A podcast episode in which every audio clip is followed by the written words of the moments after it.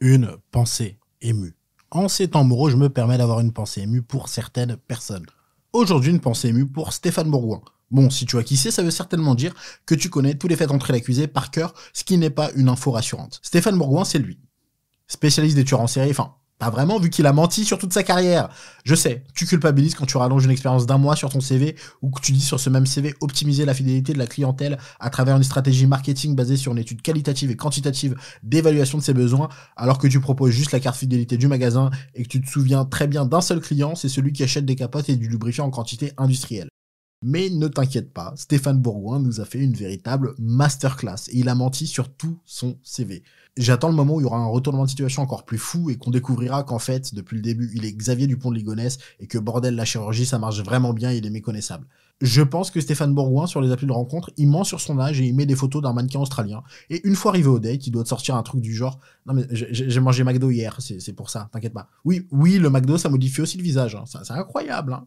Stéphane Bourgoin qui grandit dans une cité, c'est le gars qui te sort des histoires qui veulent rien dire en mode ouais mais tu connais, c'était 17 sur moi, il y avait deux chiens d'attaque en plus, je les ai pas tâtés un à un, je suis monté sur un des chiens, j'ai sorti mon sable laser. C'est le sable laser là que le réalisateur de Star Wars il m'a offert. On s'était vu à la chicha, je l'ai aidé sur le scénario tranquille et j'ai commencé à couper des têtes mais vas-y le chien il était pas stable, il était pas confortable, je suis descendu, je les ai fini à pied.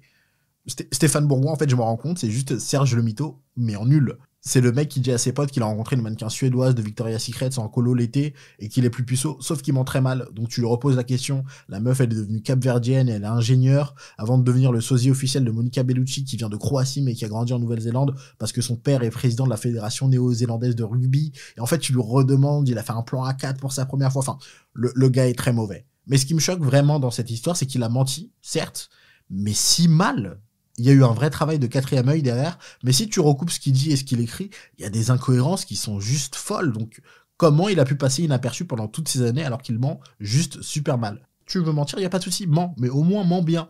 À mes yeux, le mensonge, c'est comme les radis. J'aime pas ça, mais c'est déjà un peu plus savoureux quand c'est bien fait. Là, le gars, il s'en mêle dans ses chiffres comme un gosse de 5 ans qui a du chocolat sur tout le visage et qui dit non, non, la tablette de chocolat cachée dans le troisième tiroir, pas moi, pas moi. Et là, le vrai souci, c'est que Stéphane Bourgoin, il a été pris la main dans le pot de chocolat. Et il a fini par avouer, évidemment, parce que ça lui pesait. En même temps, plus de 30 ans de mensonge, ça lui a permis de bâtir une belle carrière, mais ça doit lui peser de devoir prétendre des choses qu'il n'a apparemment jamais faites, être quelqu'un qu'il n'a visiblement jamais été, que ce soit dans la vraie vie ou sur les plateaux télé. Imaginez le pire mensonge dans lequel vous vous êtes empêtré, et imaginez que le sien il est 30 fois pire et que ça dure depuis 3 décennies. C'est certainement une fin de carrière pour lui, mais aussi, je pense, un certain soulagement. Quoi qu'il arrive, occupez-vous de vous, prenez soin de vous et des autres, travaillez vos mensonges et à très vite pour une nouvelle pensée émue. Il y a d'autres pensées émues sur cette chaîne et d'autres formats en cours de publication ou publiés. N'hésitez pas à aller les voir et à vous abonner si ça vous plaît.